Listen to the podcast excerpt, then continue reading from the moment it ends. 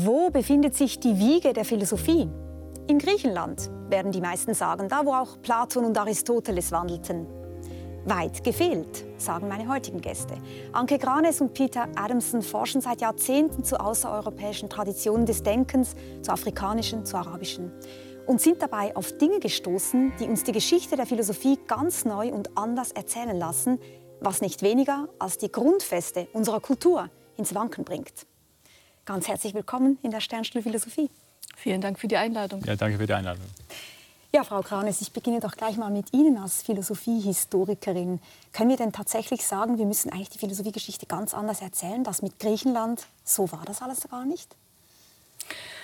Ja, das ist zumindest ähm, der Stand der heutigen Forschung, wenn man sich mit außereuropäischen Philosophiegeschichten beschäftigt. Also wenn man zum Beispiel eben auch äh, die indische Philosophiegeschichte betrachtet oder eben sich mit afrikanischer Philosophiegeschichte beschäftigt, wie ich das ähm, in meinen Forschungen seit vielen Jahren jetzt tue, wo sehr stark die These vertreten wird, dass ähm, die Philosophie im Grunde genommen bereits im alten Ägypten entstanden ist. Übrigens eine These, die ja auch von alten griechischen Philosophen ja ebenfalls auch noch vertreten wurde und dann im Laufe der Philosophie-Geschichtsschreibung erst verloren gegangen ist. Das ist ja eigentlich interessant, Peter Adamson.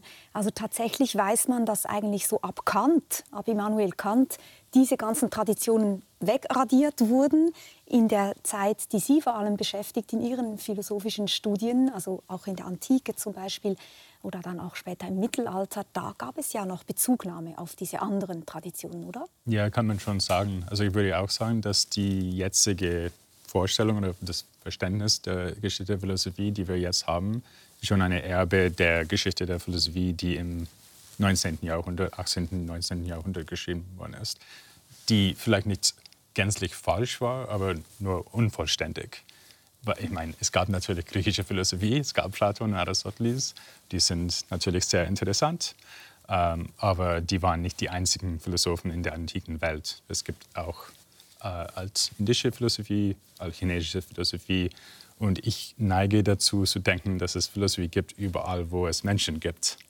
Also von daher könnte man denken, es gab auch Philosophie in, äh, in, der, in der Antike in Südamerika mhm. zum Beispiel. Also das, das sollte man zumindest offen sein. Und über all das werden wir sprechen. Auch natürlich dann die Frage, was ist überhaupt Philosophie, was zählt dazu, werden wir darauf zurückkommen. Frau Granes, Sie lehren ja an der Universität Hildesheim. Sie sind Geschäftsführerin eines Forschungsprojekts mit dem Titel Geschichten im Plural der Philosophie in globaler Perspektive.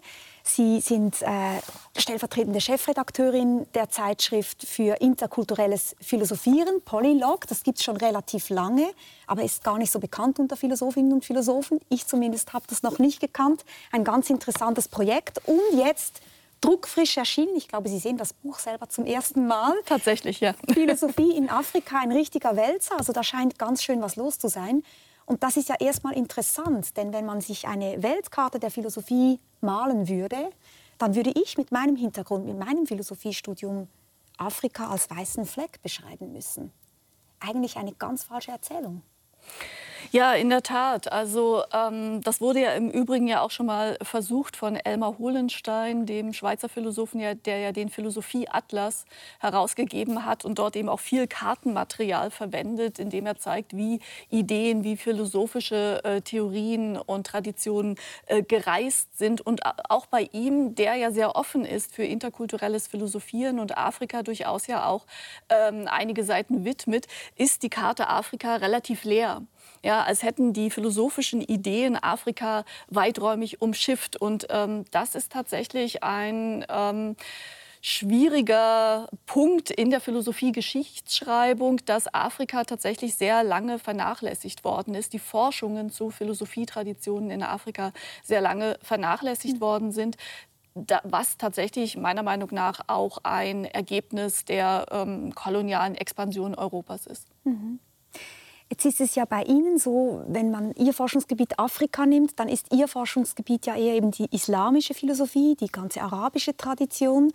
Da ist es ein bisschen weniger dieser Eindruck, dass da ein weißer Fleck auf der Landkarte ja. ist. Ja, weil, äh, eben weil es diese Verbindungen zwischen der, zwischen der Philosophie in der islamischen Welt und Philosophie in der europäischen Welt gibt. Und das war immer sehr klar. Äh, zum Beispiel, wenn man jemanden wie Thomas von Aquin liest, er zitiert dauernd Avicenna und Averroes, also der Sina, eben Rusht, Philosophen, die in der islamischen Welt tätig waren. Ähm, und deswegen war es immer klar, dass islamische Philosophie oder Philosophie in der islamischen Welt, wie ich normalerweise sage, einflussreich auf europäische Philosophie war und umgekehrt. Äh, europäische Philosophie, zum Beispiel Aristoteles, äh, das würde ins Arabische übersetzt. Und jemand wie Ibn Sina, Avicenna, reagiert auf Aristoteles, genau wie Thomas von Aquin dann auf Avicenna reagiert. Ähm, also von daher war Philosophie in der, in der, islamischen Welt immer ein Teil der traditionellen Geschichte der Philosophie, im Gegensatz zu zum Beispiel afrikanische Philosophie. Indische und chinesische Philosophie sind auch ein bisschen, also zumindest sehr separat behandelt, wenn überhaupt. Sie sind ja Professor für Spätantike und arabische Philosophie in München. Und Sie haben jetzt beschrieben, wie sehr diese Einflüsse eigentlich immer schon behandelt wurden oder mitgedacht wurden. Selbst wenn man Philosophie studiert, glaube ich, begegnet man diesen Traditionen tatsächlich.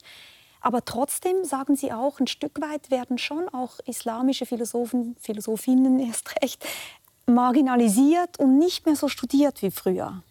Ich meine, ich, also ich würde sagen, die Branche der Philosophie, äh, der islamischen Philosophie wird jetzt mehr erforscht als je zuvor. Also mhm. das kommt schon äh, sehr gut voran. Und was vor allem jetzt gemacht wird, was vorher nicht der Fall war, ist, dass äh, muslimische Philosophen oder vielleicht besser Philosophen, die auf Arabisch und Persisch geschrieben haben, die sind manchmal Christen zum Beispiel oder, oder Juden, äh, die werden sozusagen für sich erforscht und gelesen und nicht nur, weil sie auf jemanden wie Thomas von Aquin einflussreich waren. Äh, die sind praktisch ein Objekt des, des Interesses für Philosophiehistoriker in einer Art und Weise, was vorher nicht der Fall war. Ein Zeichen davon ist, dass es in vorherigen Jahrzehnten so war, dass ähm, man eigentlich nur die Figuren studiert hat, die bis ungefähr 1200 nach Christus gelebt haben.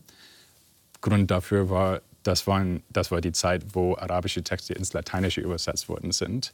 Und danach, also alle Philosophen in der islamischen Welt, die danach gelebt haben, waren sozusagen unsichtbar oder buchstäblich unlesbar für europäische Denker und gehörten natürlich nicht in die Geschichte der europäischen Philosophie und wurden deswegen nachverlässigt. Und das ist jetzt nicht mehr der Fall. Also die, zumindest in der Forschung geht es sehr viel in die Richtung, diese spätere Tradition abzudecken.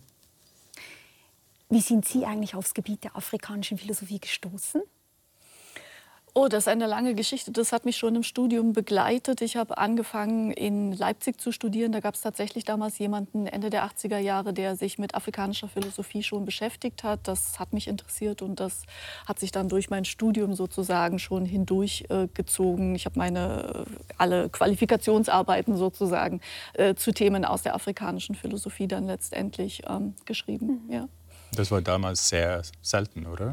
Das war damals sehr selten und das war eben in Deutschland noch vor der Wende. Das war eben noch zu DDR-Zeiten und in der DDR äh, war die Beschäftigung mit Afrika als eben Bruderstaaten, sozialistische Bruderstaaten ja noch viel intensiver und insofern gab es damals dann eben auch schon ähm, Ansätze, eben äh, sich mit afrikanischer Philosophie zu beschäftigen. Mhm. Ähm, aber das war tatsächlich sehr früh. Ähm, wobei man sagen muss, dass ja auch Kollegen wie Heinz Kimmerle zum Beispiel ja auch so in den 80er äh, Jahren, 90er Jahren angefangen hat, sich mit afrikanischer Philosophie zu beschäftigen. Ähm, Franz Martin Wimmer dann auch an der Universität in Wien. Also es gab immer vereinzelt Personen, die dort äh, auch durchaus ein Interesse äh, entwickelt haben. Wir werden dann auch noch darüber sprechen, warum das an den Universitäten so wenig vorkommt. Aber vielleicht zuerst noch zu einem Vorzeigeprojekt Ihrerseits. Sie haben einen absolut bemerkenswerten Podcast mit über 500 Folgen bereits, 30 Millionen Aufrufe bis anhin. Und dieser Podcast heißt ähm, Histor History of Philosophy Without Any Gaps. Also Philosophiegeschichte ohne Lücken, eigentlich ein ähnliches Projekt, wie was Sie eigentlich mhm. verfolgen. Und Sie bilden da Philosophinnen, Philosophen, Denker, Denkerinnen ab, die man eben so nicht kennt, die nicht so vorkommen. Ich muss gestehen, wenn ich mir diese Website angucke, 50 Prozent mindestens habe ich noch nie gehört von. Mhm. Da kriege ich den Eindruck, da gibt es ein riesiges, braches Land, was man entdecken und beackern kann. eigentlich ein ungeheurer Schatz, den es zu heben gilt. Ja, ja ich meine, wenn man betrachtet, wie Philosophie normalerweise an der Universität unterrichtet wird, natürlich hat man sehr begrenzt Zeit und man, muss, man ist eigentlich bezwungen, von einem Philosoph zum nächsten zu hüpfen, sozusagen. Also klassisch Platon, Aristoteles, dann vielleicht Plotin im dritten Jahrhundert, der Erfinder des Neuplatonismus. Wenn, wenn man, man lange hat, Zeit hat. Wenn man Glück hat. Übrigens, er war aus Afrika, mhm. er ist aus Ägypten. Ja. Äh, und, und dann vielleicht Thomas von Aquin, Descartes, Kant und so weiter und so fort. Und also alle Männer natürlich äh, und eigentlich alle Europäer. Mhm. Äh, und was ich hier die, mit dieser Podcast-Serie machen will, ist die Geschichte der Philosophie mehr wie normale Geschichte zu behandeln. Weil wenn man normale Geschichte macht, springt man, also vielleicht auch im Studium, aber die Historiker, die springen nicht einfach vom 5. Jahrhundert zum 13. Jahrhundert, als ob nichts dazwischen geschehen wäre. Mhm. Und ähnlicherweise kann man die, die Geschichte der Philosophie als ein kontinuierliches Phänomen präsentieren wo jede Generation sozusagen zu der, zu der vorherigen Generation oder auf die vorherige, vorherige äh, Generation reagiert. Mhm. Das ist, was ich versuche zu machen. Ist natürlich nicht äh, möglich, das wirklich vollständig zu machen. Ich meine, wenn, ich, also wenn ich daran denke, was ich abgedeckt habe, was äh, was ich immer sehe, ist, wie viel ich weggelassen habe. Ja, aber es ist so wie ein Puzzle, das entsteht, oder? Wenn man diese Landkarte noch einmal sich vor Augen führen würde, langsam füllt sich das Bild. Sie sind auch unter Vertrag bei Oxford University Press, das heißt, es entstehen auch Bücher, äh, Philosophie aus der islamischen Welt, äh, indische Philosophie, wo Sie versuchen, wirklich diese Lücken zu füllen. Mhm. Wenn Sie einen Tipp hätten für ihn, was würden Sie gerne in der Serie platziert haben? Naja, äh, Peter Adamson macht ja in seinem Podcast schon Afrikaner Philosophy, also Philosophie einerseits äh, philosophische Traditionen aus Afrika, andererseits die philosophischen Traditionen der ähm, Diaspora, der afrikanischen Diaspora in Nord, äh, Nordamerika vor allen Dingen.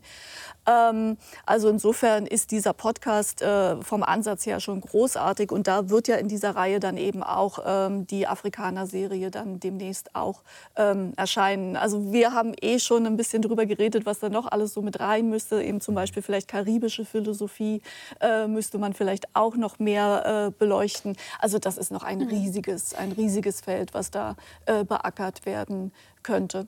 Und Sie interessieren sich ja auch für feministische Philosophie, für Gender Studies, machen sich da auch ähm, stark, haben dazu gearbeitet.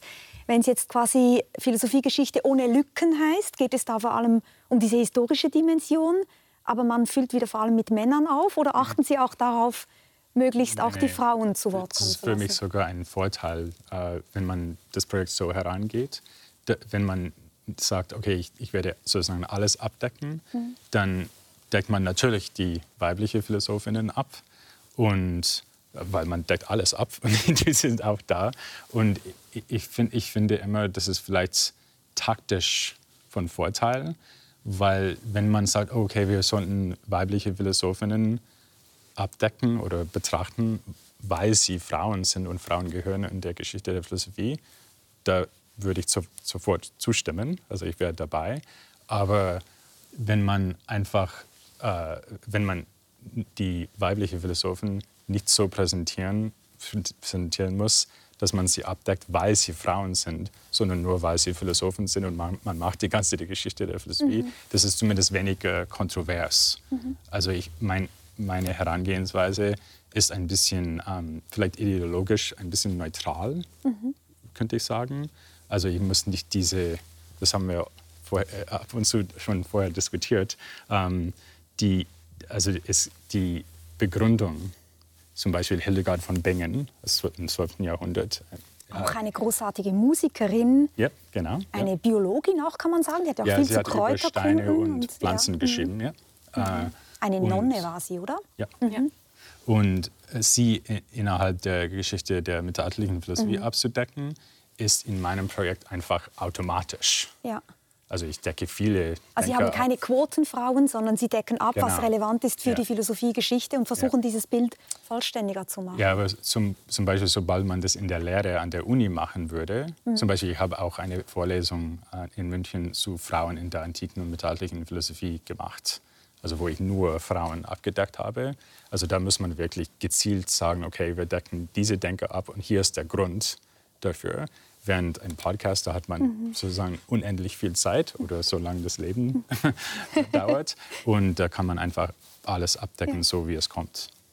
Ja, ich muss sagen, dass der Podcast, den äh, Peter Adamson äh, produziert, in dieser Hinsicht auch schon sehr vorbildlich ist, weil Frauen äh, einfach integriert werden in die Philosophiegeschichte und also nicht ein Extrawerk Geschichte der Philosophinnen damit mhm. dann äh, präsentiert ähm, wird. Und, und das ist eigentlich ähm, so die, die Zielvorstellung, wie man es ähm, vielleicht in Zukunft machen sollte, nämlich Philosophiegeschichte so zu schreiben, dass sowohl außereuropäische Traditionen mit abgebildet sind, als auch die Frauen mit integriert sind. Mhm. Also eine viel inklusivere Philosophiegeschichtsschreibung als die, die wir bisher kennen. Jetzt ist es ja so, dass dieses Bemühen um eine Globalgeschichte der Philosophie nicht nur die Philosophie betrifft, sondern eine Globalgeschichte erzählen wollen wir in ganz vielen Disziplinen. In der Kunstgeschichte beispielsweise, in der Soziologie, bis hin zur Medizin. Also man versucht globaler zu denken, hat natürlich zu tun mit der Globalisierung, auch mit der Idee der Dekolonialisierung, dass wir selber auch äh, reflektieren, woher unsere Gedanken kommen.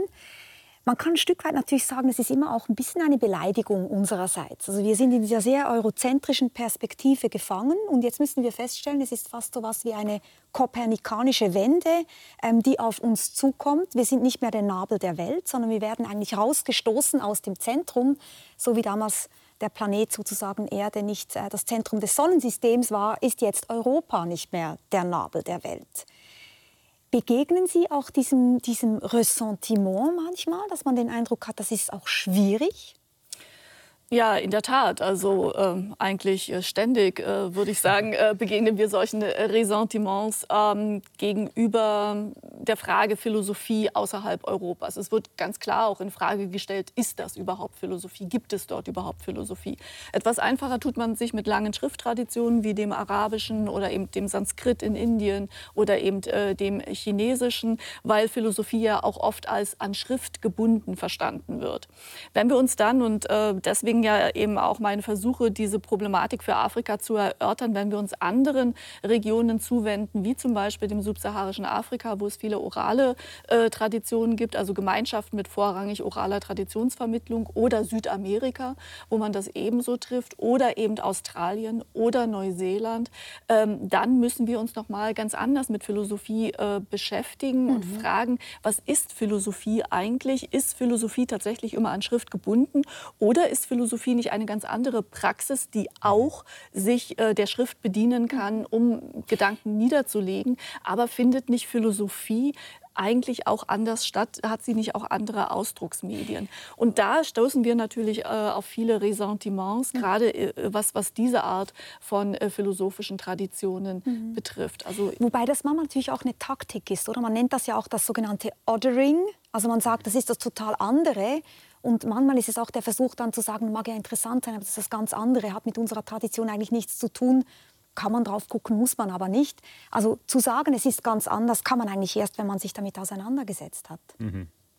Yeah. Ja, natürlich. Also deswegen äh, arbeiten wir ja schon so lange daran. Also all diejenigen, die in diesem Bereich unter dem Namen interkulturelle Philosophie arbeiten oder eben Philosophie in globaler Perspektive, da gibt es ja auch einige Kollegen und Kolleginnen, die schon sehr lange daran mhm. arbeiten, äh, den Kanon aufzubrechen, die Perspektiven aufzubrechen und überhaupt äh, Kollegen und Kolleginnen oder eben die interessierte Öffentlichkeit dafür zu interessieren, sich mit dem Denken in anderen Regionen zu beschäftigen. Denn erst in der Auseinandersetzung mit diesen Konzepten, mhm. Theorien, ähm, mit, mit den ähm, eben auch vielleicht überlieferten Texten, können wir ja in, im Diskurs dann ähm, bestimmen, ist das Philosophie oder nicht. Aber dazu müssen wir uns erst mal damit beschäftigen. Aber jetzt würde mich wirklich mal interessieren, Sie sind ja beide an der Universität tätig. Sie haben Kolleginnen und Kolleginnen, wir wissen alle, wie das läuft an der Universität mit den Zeitschriftenartikeln, mit den Konferenzen, was ist sozusagen Mainstream.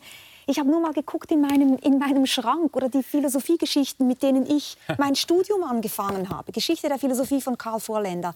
Nichts mit irgendwelchen anderen Traditionen. Philosophy for Beginners, mein erstes Philosophiebuch, noch im Gymnasium damals. Hier wunderschön. And there's general agreement on where it started. Mhm. Natürlich Greece mit einem schönen Tempel hier. Mhm. Also es ist völlig klar. Hier äh, Geschichte der Philosophie von den Anfängen bis zur Gegenwart und östliches Denken, noch ein kleines hinteres Schlein-Kapitel, schön mhm. abgesondert. Also noch einmal meine Frage, ist das im Moment diese, dieses, dieses Bestreben, eine Globalgeschichte zu erzählen, ist das irgendwie so ein Seitenstrang, mit dem Sie sich beschäftigen? Oder ist da wirklich eine kopernikanische Wende in der Philosophiegeschichte im Gange? Ich denke, also es kommt ein bisschen darauf an, ob man über allgemeine Interesse an Philosophie denkt oder an das, was in, in, an der Uni passiert, jetzt gerade, und, wenn, und dann in welchem Land. Mhm. Also ich glaube, allgemein, also das allgemeine Publikum hat sehr viel Interesse an chinesischer, indischer Philosophie und das seit immer oder zumindest Jahrzehnten. Also das ist sozusagen kein Problem. Also zum und, Beispiel Konfuzius zu lesen. Ja, genau. Mhm. Also ein, ein, Kommentar, was ich oft zu meinem Podcast bekommen habe, ist, wann kommt chinesische Philosophie? Mhm. Also das ist da, also im Gegenteil vom Skepsis oder so. Also die sind, ich habe schon ich bekomme schon Skepsis gegenüber afrikanischer Philosophie. Und da können wir vielleicht noch darüber reden. Aber ich glaube, äh, das allgemeine Publikum ist total offen und bereit, äh, zumindest indische und chinesische Philosophie ernst zu nehmen. An der Uni, da würde ich sagen, es kommt schon eine Wende, aber relativ langsam. Wir sind wahrscheinlich hinten dran gegenüber zum Beispiel äh, literarische Studien oder so. Also die Leute, die Literatur äh, machen, die sind viel weiter im Voraus als die Philosophen. Und dann würde ich auch sagen, in den USA sind sie auch weiter im Voraus als in Deutschland zum mhm. Beispiel. Mhm. Also ich weiß nicht warum. Vielleicht ein, ein Grund ist, dass ähm, Studenten in den USA vielleicht mehr äh, Mitbestimmungsrecht haben, was gelehrt wird weil sie mehr bezahlen. Und, dann, und wenn sie sagen, wir wollen Kurse zu afrikanischer Philosophie oder was auch immer, das bekommen sie, die sind die Kunden. Ja, wenn ich da noch kurz einhaken darf, ähm, ich glaube, in den USA ist natürlich die äh, Diversität der Studierenden auch noch mal ein Stück weit ja. äh, größer als im deutschsprachigen Raum. Und die ganze Tradition ähm, der afroamerikanischen Ja, Studien. aber ähm, eben gerade die Diversität der Studierenden hat ja schon vor 20 Jahren oder länger jetzt, glaube ich, bei der APA, also bei der ähm, äh, philosophischen Vereinigung äh, der, der Philosophen, Philosophinnen in den USA dazu geführt, so ein Diversity-Programm eben auch äh, zu installieren. Ne? Also da wird viel länger schon daran gearbeitet, den Kanon aufzubrechen und eben das auch in Lehrplänen zu verankern. Aber ich würde, würde hier zustimmen, dass es einen großen Unterschied gibt äh, nach Regionen und Ländern, was diese, was Sie so äh, stark bezeichnen als kopernikanische Wende, den Begriff, glaube ich, würde ich äh, nicht so gebrauchen wollen, äh, betrifft. Ähm, Im deutschsprachigen Raum sind wir gerade noch ziemlich in den Anfängen. Im englischsprachigen Raum ist, sind wir da schon, oder sind die Kollegen Kolleginnen da schon ein Stück weiter. Ähm, aber wir, wir, wir sollten auch mal darüber hinausschauen, was wir in unserem Forschungs Forschungsprojekt Geschichten der Philosophie in globaler Perspektive machen, ist ja Philosophiegeschichten in sehr vielen verschiedenen Sprachen zu sammeln. Mhm. Also zum Beispiel auch im Chinesischen, auch äh, im Japanischen und so weiter. Also nicht nur europäischen Sprachen, sondern auch außereuropäischen Sprachen. Und da ist sehr interessant zu sehen, dass zum Beispiel auf Japanisch in den letzten Jahren, also Jahrzehnten, regelmäßig Weltgeschichten der Philosophie erschienen sind. Also da ist eben auch ein großes Interesse da, Philosophiegeschichte eben nicht eindimensional zu erzählen, nicht nur die europäische Philosophie, sondern eben viele andere äh, philosophische Traditionen auch mit aufzuarbeiten, wobei man aber auch da feststellen muss, dass Afrika und Lateinamerika ähm, kaum vorkommen, sondern erst in den letzten äh, zwei, drei Jahren sind Philosophiegeschichten erschienen oder solche Weltgeschichten der Philosophie auf Japanisch, wo auch äh, Südamerika und, und Afrika mit äh, drin verankert sind. Das ist aber übrigens auch im englischsprachigen Raum auch eine eher neuere Entwicklung, dass Afrika und Südamerika mit drin vorkommen. Was schon länger verankert ist, sind tatsächlich Asien und mhm. natürlich die islamische Welt, mhm. die dann, wenn man eine Weltgeschichte der Philosophie schreibt, dann mit vorkommen, aber gerade eben eben Südamerika mhm. und Afrika, äh, gerade das Afrika südlich der Sahara kommen selten mhm. vor oder gerade jetzt in den Anfängen ist.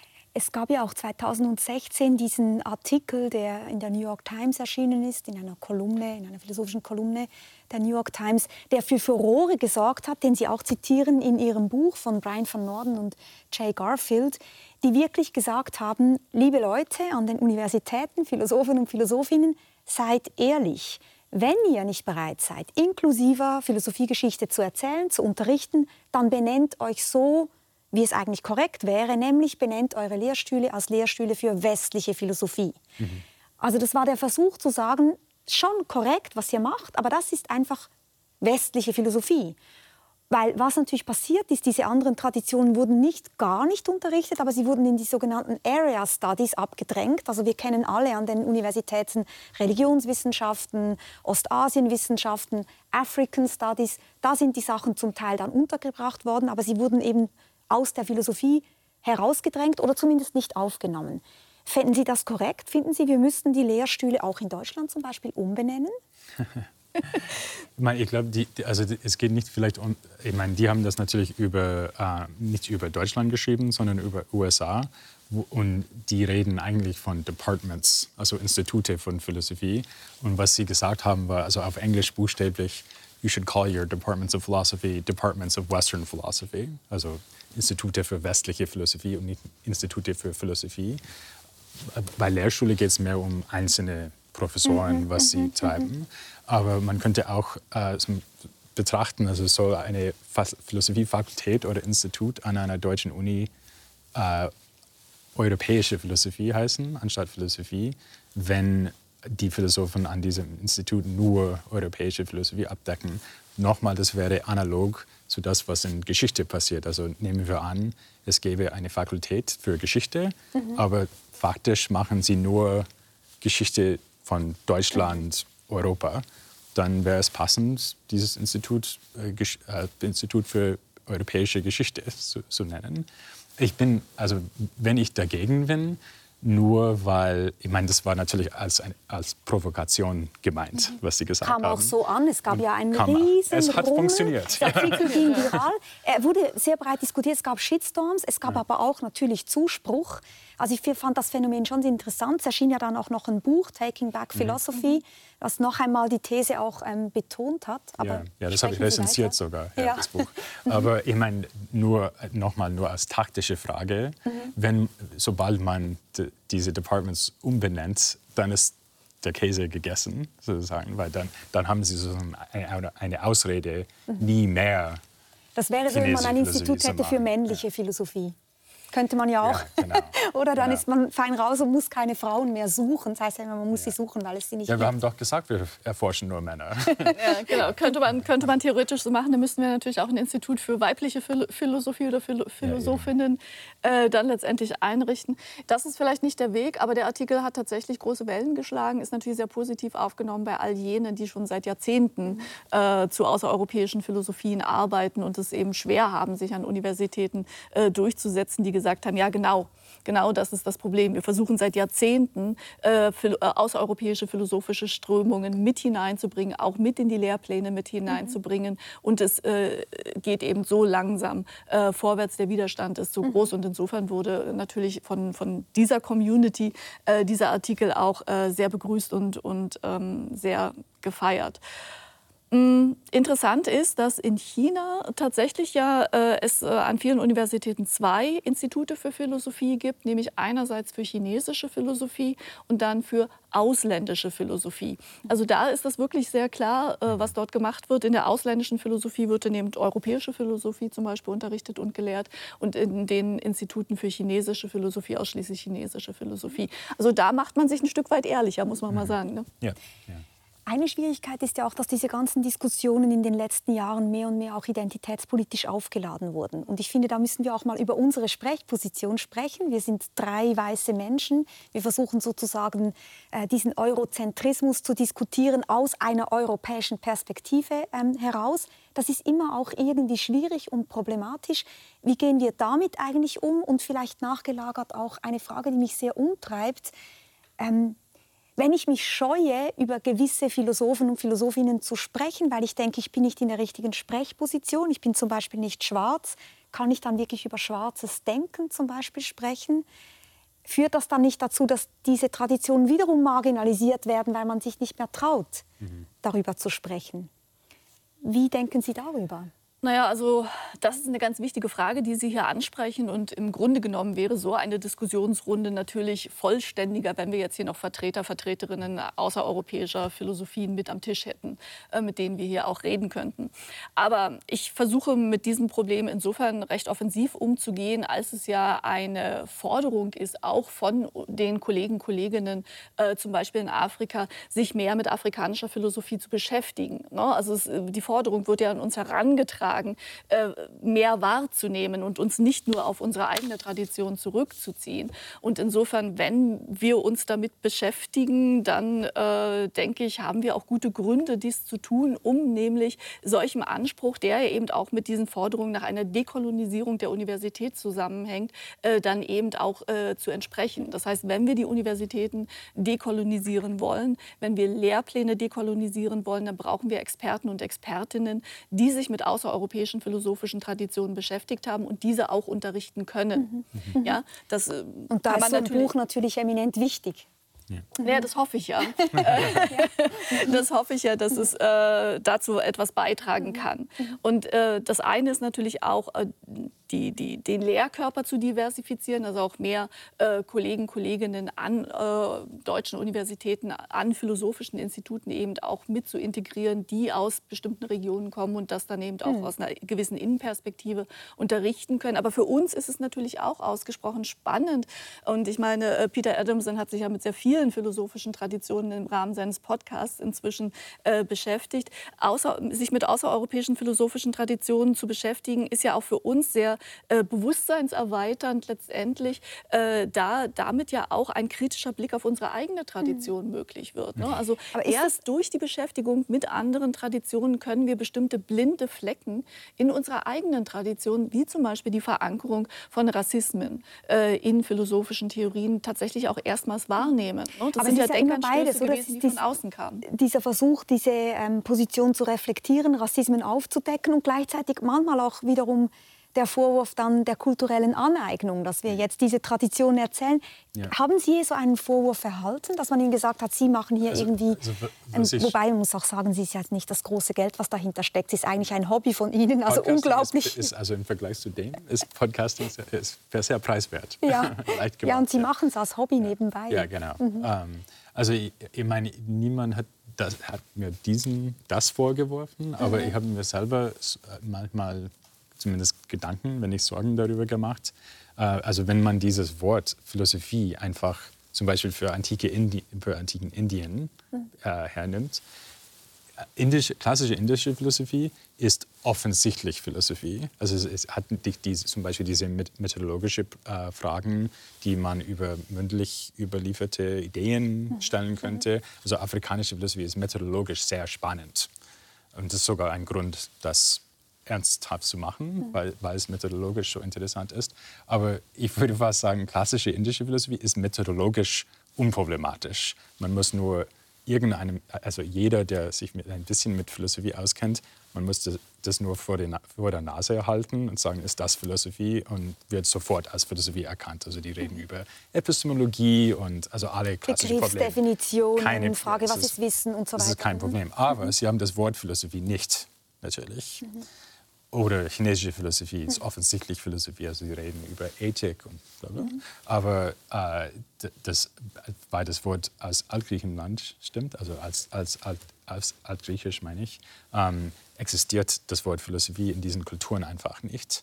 Und man könnte sich schon fragen, äh, ist das als Kompliment gemeint? Also wenn wir sagen, oh, das, das zählt als Philosophie, gratuliere, ihr habt es geschafft. Philosophie, ja, mhm. äh, gut gemacht. Oder oder sollen wir vielleicht offen sein, und das wäre meine Einstellung, vielleicht sollten wir offen sein äh, für die Möglichkeit, dass die, dass die nicht offensichtlichen Sachen auch philosophisch sind. Also wir sollten einerseits unser Begriff Philosophie hier anwenden, aber andererseits bereit sein, dafür, dass unser Philosophiebegriff ein bisschen weiter mhm. wird. Da möchte ich gleich nachher noch darauf zurückkommen. Es ist interessant, was Sie sagen, dass dieses Qualitätsmerkmal, das ist auch Philosophie, auch wiederum als vereinnahmend ähm, empfunden werden kann. Jetzt gibt es natürlich aber auch die Idee, und das ist äh, ein, ein der Gedanken, einer der vielen Gedanken, mhm. die Sie diskutieren in diesem Buch, der sogenannte Afrozentrismus oder die afrozentrische These, dass eben die Philosophie, die wir als europäische Philosophie lehren, denken, weiterentwickelt haben, dass sie eigentlich in ihren Ursprüngen afrikanisch sei. Und diese afrozentrische These, vielleicht mögen Sie die ganz kurz erläutern, die ja wirklich diese Idee hat, das begann eigentlich in Ägypten. Ja, genau. Das ist eine These, die eigentlich schon von afrikanischen, aber auch afroamerikanischen Intellektuellen recht lange vertreten wird. Nämlich, dass nicht nur die äh, Zivilisation äh, aus Ägypten äh, ursprünglich kommt, äh, sondern eben auch die Philosophie. Und dass die ägyptische Zivilisation eben eine schwarzafrikanische äh, Zivilisation war. Das sind solche Denker wie Sheikh Anta Diop, der in den Mitte der 50er Jahre Wir sehen dazu... Ihn im Bild es, nur, ich unterbreche kurz, dass man das versteht, warum er hier im Labor steht. Ein extrem äh, kluger, breit aufgestellter Forscher. Also ja, Diop war tatsächlich so etwas wie ein Universalgelehrter. Mhm. Der hat äh, Ägyptologie studiert, der hat Chemie studiert mhm. äh, bei Juliette Curie. Ähm, er hat ähm, eben dieses ähm, äh, Labor zur wie heißt es, äh, äh, C14-Analyse ähm, äh, aufgebaut in Dakar. Aber er hat sich eben auch mit ägyptischen Manuskripten beschäftigt, mit Philosophie, mit antiker, auch griechischer Philosophie beschäftigt. Also ein tatsächlicher Universalgelehrter. Universalgelehrter. Äh, und Job ähm, geht davon aus, dass eben die äh, altägyptische Zivilisation eine schwarzafrikanische war und versucht das eben auch anhand äh, verschiedener Kriterien nachzuweisen, unter anderem auch an linguistischen ähm, Ähnlichkeiten zwischen dem Altägyptischen und seiner eigenen Muttersprache, dem Wolof, was in, im Senegal ähm, gesprochen wird. Und da gibt es noch eine ganze Reihe anderer Argumente, die er hier Vielleicht hier kurz die, die Wandmalerei aus Luxor, der Tempel ähm, Hatschepsut. Da sehen wir auch Menschen unterschiedlicher Hautfarbe. Auch das nimmt er sozusagen als Beleg, um zu sagen, wir sehen schon, das war nicht einfach, genau, Ägypter war nicht einfach weiß. Ein zweites Argument, was er in seinem Buch auch sehr stark macht, ist die Ikonografie, die altägyptische Ikonografie. Man findet in verschiedenen Tempeln verschiedene Statuen von äh, schwarzen Menschen. Mhm. Ähm, auch das nimmt er als Beleg dafür, dass zumindest eine große Diversität äh, gab ähm, der, der ähm, Bevölkerung des alten Ägypten, beziehungsweise dass sie überwiegend schwarzafrikanisch war. Mhm. Ja, und äh, auf, dieser, ähm, auf dieser Art der Argumentation bauen viele weitere Theoretiker, Theoretikerinnen auf. Gerade eben auch in der Afrikaner Philosophy ist das sehr stark dann aufgenommen worden, dann auch in den 1980er, 1990er Jahren.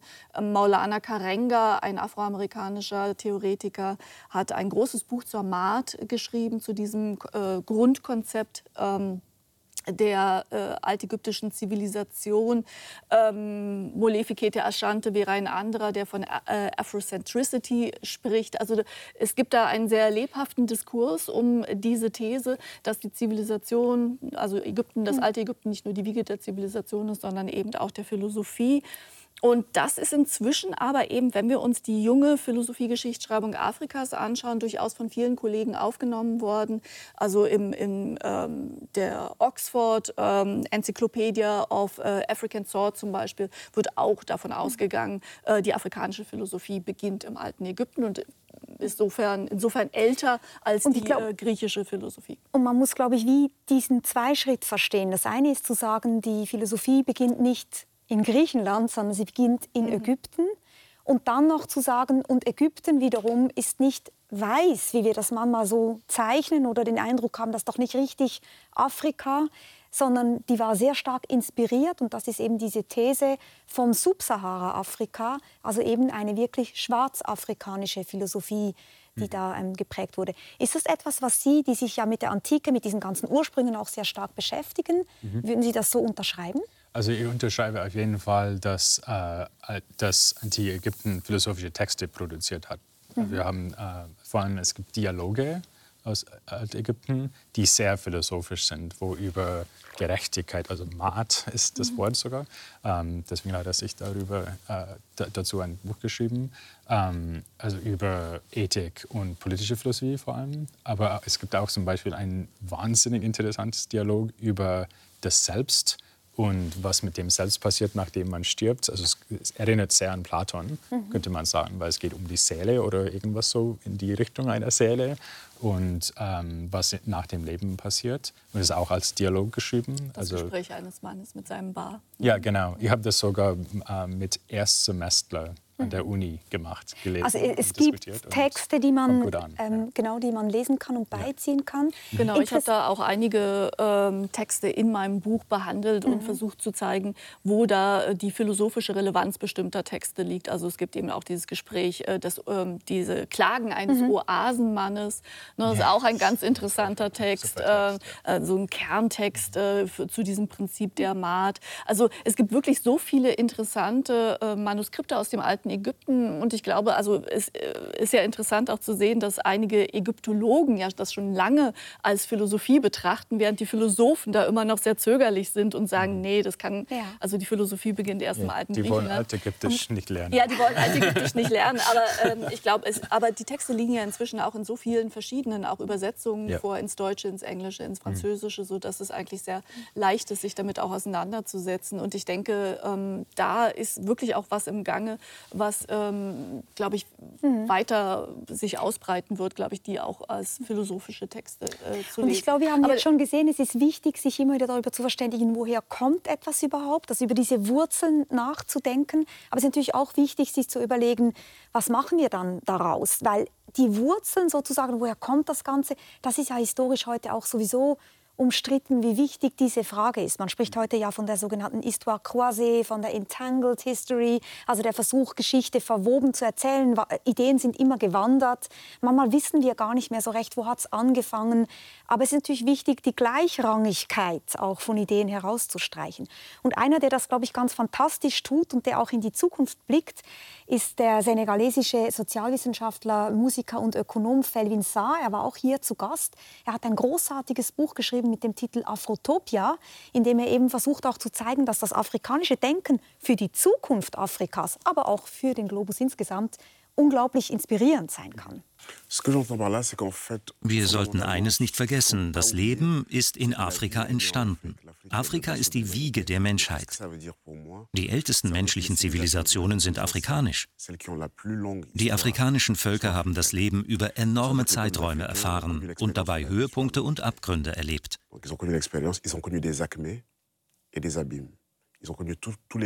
Sie haben das Leben in seiner ganzen menschlichen Breite kennengelernt und gelernt, die Herausforderungen des Zusammenlebens zu meistern. Die afrikanischen Gesellschaften haben dem Rest der Welt seit Anbeginn nachhaltiges Leben vorgelebt.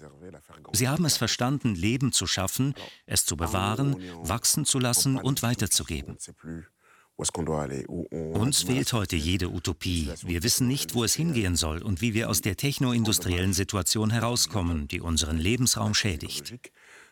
Unserer ökologischen Krise kann Afrika ein Zivilisationsprojekt entgegensetzen, das nicht auf materiellen, sondern spirituellen Werten beruht und, wie Franz Fanon sagt, mehr Menschlichkeit vorschlägt und die Menschheit auf eine andere Ebene bringt. Wenn sie nicht weisen und spirituellen Zielen dient, führt uns die Technologie in den Abgrund. Ja, ich meine, dieses Thema, also die Zukunft und afrikanische Philosophie, das kommt äh, sehr gut äh, bei mir an, gerade zeitlich, weil äh, was wir gerade in der, in der Podcast-Serie abgedeckt haben, war Afrofuturismus.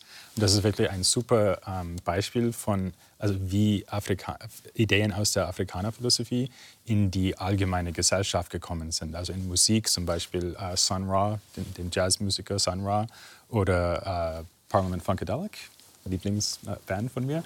Oder äh, Filme, zum Beispiel Black Panther, die viele gesehen werden mhm. haben. Ähm, das ist eigentlich eine Verkörperung von Afrozentrismus in, in, einer, in Gewand von Science Fiction.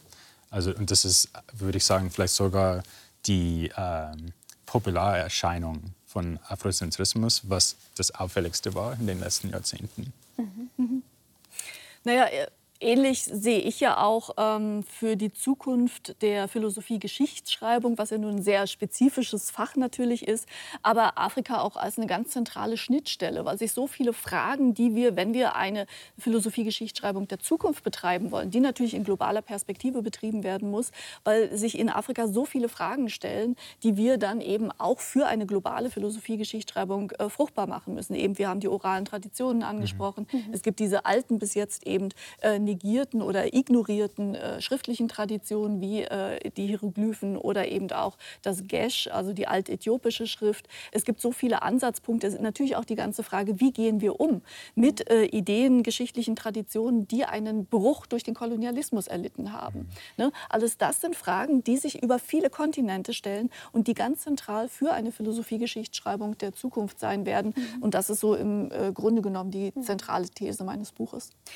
Und ich glaube, jetzt müssen wir zurückkommen zu diesem Punkt, den wir jetzt schon mehrmals so ein bisschen angeschnitten haben. Was ist denn eigentlich Philosophie? Weil das war natürlich im Zuge der Debatte um Garfield und Van Norden auch ein Argument, dass man gesagt hat, ja, Entschuldigung, wir wollen nicht zurück zu dieser Glückskeks-Philosophie, irgendwelche Kalendersprüche. Ich meine, sind wir ehrlich, Marc Aurel zum Beispiel, der späte Stoiker, römische Kaiser, wenn man seine Schriften liest, denkt man auch, das würde wahrscheinlich jetzt nicht dem gängigen Verständnis von Philosophie, wie wir es heute vertreten, noch genügen. Wir haben heute einen enormen Fortschritt gemacht in der Philosophie, an Abstraktion. Äh, man ist irgendwie in Begriffsklärungen weitergekommen. Und viele sagen dann, das wäre ein Rückschritt. Wenn wir das Gefäß so breit machen, dann ist alles plötzlich Philosophie. Mhm. Ja. Äh, das ist ein Vorwurf, was ich sehr oft bekomme, dass ja. alles Philosophie äh, wird, also Literatur, Kunst, das ist alles Philosophie. Also ich glaube, meine Antwort dazu wäre, also erstens die Frage, was ist Philosophie, ist selbst eine philosophische Frage und, natürlich, und dementsprechend sehr schwer zu beantworten. Aber wir wissen zumindest, was manche äh, philosophische Themen sind. Zum Beispiel, was ist Wissen, was ist, was ist die Person oder was ist das Selbst, äh, wie soll man das politische Leben äh, äh gestalten und so weiter und so fort. Und man kann in allen diesen Traditionen sofort Beispiele finden, wo diese Fragen beantwortet werden. Und ich würde sagen, wir, wir können immer mit diesen sozusagen unkontroversiellen Fällen wo, anfangen, wo typische philosophische Fragen beantwortet werden. In China, in Afrika, in Südamerika. Ähm, da findet man immer was, Texten oder überlieferte mündliche Traditionen, wie auch immer. Und dann hat man schon einen Anfang und dann ist die Frage nur, wie weit soll man gehen oder wie weit will man gehen. Also wenn man, ist man bereit, zum Beispiel Tantra zu betrachten, weil man auch indische Epistemologie betrachtet hat. Ich würde sagen, ja. Aber das muss man nicht unbedingt. Man kann mit diesem Basis anfangen. Die Frage ist ja umgekehrt, was ist eigentlich, was steckt hinter dem Impuls zu sagen, das ist keine Philosophie? Ja, genau. Das ist natürlich eben auch die, die richtige Frage, die Sie hier formulieren. Warum will man, also aus welchen guten Gründen kann man etwas ausschließen denn aus der Philosophie? Also als Philosophiehistorikerin kann ich eigentlich nur empfehlen, eigentlich noch mal einen Blick auf unsere eigene Philosophiegeschichte zu werfen und zu sehen, wie unterschiedlich Philosophie eben auch bestimmt wurde durch die Jahrhunderte hinweg und was in den letzten 200 Jahren ja auch aus der europäischen Philosophiegeschichte rausgeschrieben wurde. Das waren nicht nur die Frauen oder die außereuropäischen philosophischen Traditionen, das waren ja auch literarische Strömungen, das waren ähm, auch die, die Meditation. Die mhm. Meditation war eine philosophische Praxis, die auch in Europa ja äh, angewendet wurde. Ähm, all das ist ja dann nach, Sie hatten äh, vorhin Kant schon erwähnt, nach so einer kantischen Wende äh, dann letztendlich aus der Philosophiegeschichte und aus der Philosophie herausgefallen. Und da wieder den Blick ein bisschen zu äh, weiten und zum Beispiel auch zu schauen, was ist in der griechischen Antike nicht alles als Philosophie betrachtet worden. Ich meine, Diät Diätregeln, ja, asketische Regeln bei den Pythagoreern. Ne? Alles das war eine philosophische Lebenspraxis, dass Philosophie auch eine bestimmte Lebenspraxis zum Beispiel war. Also wir können eigentlich in unsere eigene Tradition zurückgehen und gucken, was wurde nicht eigentlich alles schon als Philosophie mhm. betrachtet und wie, warum hat sich der Philosophiebegriff dann irgendwann eben so äh, äh, am Beginn des 19. Jahrhunderts so verengt. Mhm. Ähm, da kann man eigentlich von so einer Metaebene aus ja auch schon viele Erkenntnisse. Mhm. Äh, ist ja auch interessant, dass man eigentlich Philosophie als Lebenskunst, wie funktioniert mhm. gutes Leben, auch so therapeutische Ansätze, die waren in der antiken Philosophie sehr, sehr verbreitet und einige haben auch die Hoffnung, dass gerade mit einer Öffnung des ähm, Philosophieverständnisses hin in, zu anderen Traditionen vielleicht diese Philosophie als Lebenskunst auch wieder befruchtet wird, wieder lebendiger wird. Weil es gibt diese Tradition ja und das ist sogar die Tradition, auf die wir uns berufen, aber interessanterweise dann oft nicht das, was wir lehren oder am interessantesten gefunden haben. Ja, ich glaube, das ist eine weit verbreitete Hoffnung, dass mhm. äh, indische oder chinesische Philosophie könnte eine Gegenwirkung gegen analytische Philosophie und die, äh, eine Tendenz, Philosophie zu technisch zu machen oder zu trocken, äh, zu schwierig vielleicht. Ähm, und ich denke, diese Potentialität ist da. Andererseits, ich würde nochmal nicht unterminieren wollen, wie viel technische sehr detaillierte, vielleicht man könnte fast sagen, analytische Philosophie in, es in diesen Traditionen auch gibt. Zum Beispiel in der, in der indischen Philosophie, die haben auch sehr, äh, sehr elegante und komplizierte Besprechungen darüber, ähm, unter welchen Bedingungen äh, haben wir gute Gründe, irgendwas zu glauben. Also genau, was in der jetzigen Epistemologie stattfindet. Wobei, das ist mit, dem, mit der Frage verbunden für Sie, was ist ein gutes Leben. Aber das, ich glaub, ist, das ist ein wichtiger Punkt, auf den ich äh, gerne noch äh, kurz eingehen möchte. Nämlich, wir sollten eben auch vermeiden, immer nur von indischer oder afrikanischer oder was auch immer Philosophie zu sprechen, sondern die innere Pluralität ja. äh, dieser philosophischen Traditionen mhm. eben auch sehen. Also Indien ist ja riesig. Da gibt es ja eine über 20-bändige Geschichte der Philosophie inzwischen, die ja. auf Englisch erscheint. Ähm, no, aber auch in Afrika. Es gibt nicht die afrikanische Philosophie, ja, ich, ich sondern sehr viele verschiedene Traditionen mit philosophischen philosophischer Relevanz oder eben explizit philosophische mhm. Traditionen mhm. auf diesem Kontinent, die eben sich auch durchaus stark unterscheiden. Also ich denke auch, ich meine, ich will jetzt hier niemandem zu nahe treten, aber wenn man den späten Schelling liest beispielsweise, also Schelling, ein, ein Philosoph, der ganz klar zum Kanon der deutschen Philosophie gehört, da muss man sagen, also da ist auch nicht viel mit analytischer Schärfe oder so. Das ist äh, dunkel verworren, liest sich zum Teil eher wie ein verrücktes Gedicht oder so ähnlich. Auch bei Nietzsche, ich meine, großartiger Schriftsteller, auch ein großartiger Philosoph, finde ich, aber vieles genügt natürlich nicht diesen engeren Kriterien. Umgekehrt, ganz viele Philosophen und Philosophinnen haben sich auch inspirieren lassen, immer schon von mhm. diesen Traditionen. Also von Schopenhauer wissen wir, er hat Buddhismus sehr geliebt. David Hume hat chinesische Philosophie geliebt.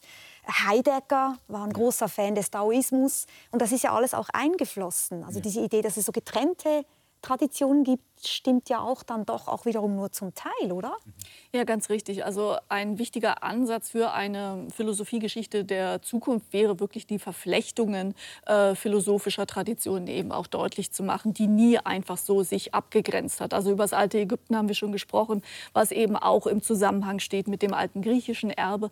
Aber insbesondere dann natürlich auch nach der europäischen Expansion sind natürlich viele Ideen, Geschichten miteinander verflochten worden. Und äh, spätestens ab dem 20. Jahrhundert, davor natürlich schon, Sie haben einige Beispiele der Rezeption äh, außereuropäischer Philosophie durch europäische Philosophen gezeigt. Umgekehrt gibt es aber eben auch die Rezeption europäischer Philosophie durch außereuropäische Philosophen und Philosophinnen. Und spätestens ab dem 20. Jahrhundert ist es ja klar, dass also eine, eine sehr, sehr starke Verflechtung von Traditionen hier stattgefunden hat, weil eben die europäische Philosophie ja weltweit inzwischen unterrichtet wird, aber in den einzelnen Regionen natürlich eben auch aus einer anderen Perspektive rezipiert wird. Ne? Also in Afrika kannst du lesen, ist einfach was anderes. Aus einer afrikanischen Perspektive kannst du lesen, ist etwas anderes, als eben hier in Europa kannst du mhm. lesen.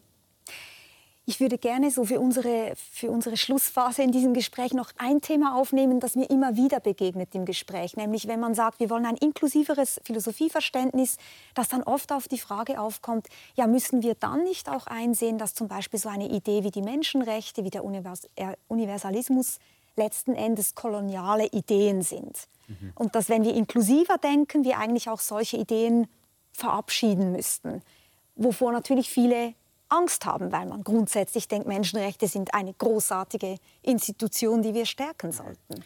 Ja, aber ich meine, äh, an dem Punkt äh, muss ich immer sagen, ist die, die äh, Diskussion dann auch ein bisschen eindimensional. Denn die Idee der Menschenrechte ist nicht einfach nur eine europäische Idee, sondern ist natürlich auch befruchtet worden aus vielen anderen Traditionen, beziehungsweise ähnliche Ideen sind auch in anderen Traditionen diskutiert worden. Ne? Also diese, dieses Bild von der Einzigartigkeit europäischer Ideen finde ich immer ein bisschen schwierig, ja. muss ich sagen. Das ist das eine.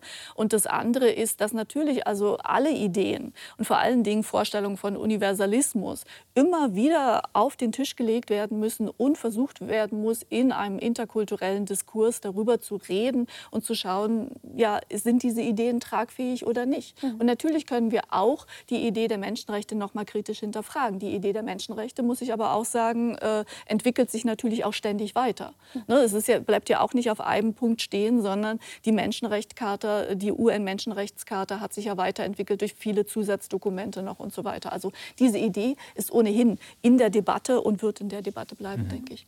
Ja, oder ich meine, wenn man über Universalismus denkt, das, das, das führt uns zurück zu diesem Punkt, dass, dass innerhalb der afrikanischen Philosophie all diese Fragen schon sehr debattiert sind. Zum Beispiel äh, diese Idee Afrozentrismus äh, ist innerhalb der afrikanischen Philosophie sehr kontrovers und wird von zwei Seiten angegriffen, innerhalb der afrikanischen Philosophie, nicht von außerhalb, äh, sondern von innerhalb.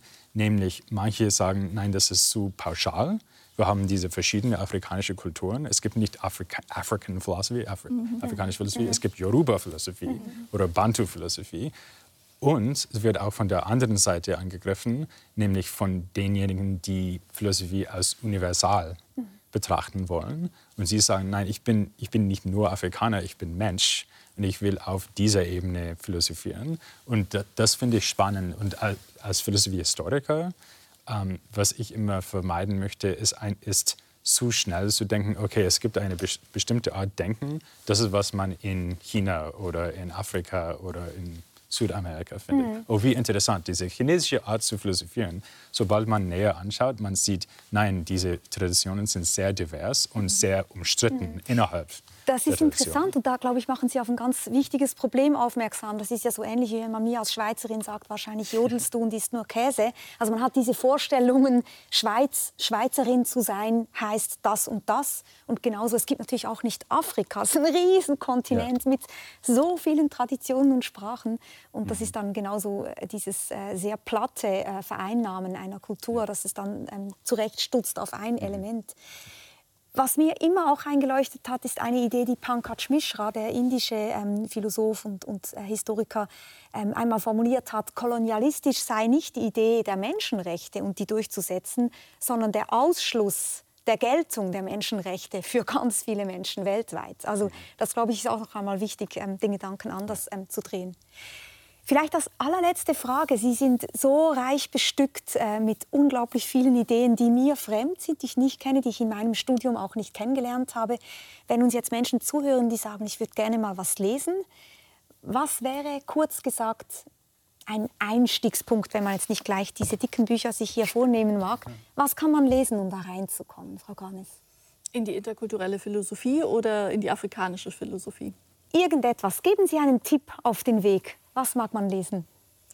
Ähm, also vielleicht ein Einstiegstext in die afrikanische Philosophie wäre tatsächlich äh, Huntonchi, Paulin Huntonchi, äh, ähm, das Buch, das äh, auch auf, also afrikanische Philosophie heißt es, das auch auf Deutsch übersetzt wurde und insofern leicht äh, zugänglich ist. Oder wenn man ein größeres Spektrum der Problematik interkulturellen Philosophierens sich anschauen möchte, tatsächlich mal in unserem Polylog reinzuschauen, wo wir ja seit äh, über 20 Jahren inzwischen verschiedene Schwerpunkte mhm. auch behandelt haben mit Perspektiven aus verschiedenen äh, Regionen der Welt und viele der Texte sind eben auch online abrufbar.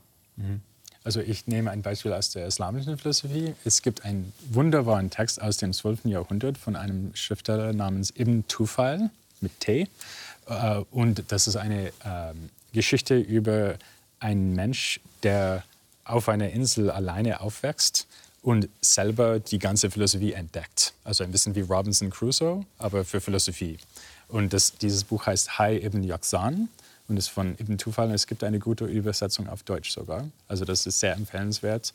Äh, da braucht man keinen Hintergrund, weil der Mensch auf, dem, auf der Insel hat auch keinen Hintergrund. Ganz, ganz herzlichen Dank, dass Sie hier waren. Danke für dieses schöne Gespräch. Ja, vielen Dank. Vielen Dank.